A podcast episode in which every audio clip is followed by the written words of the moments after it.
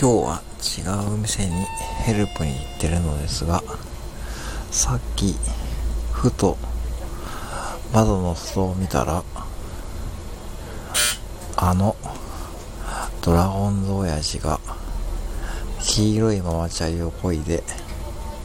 ブルーのジャンパーを着て頭にタオルを巻いて一生懸命ママチャリをこいで店の横を通過していったのを目撃しました。で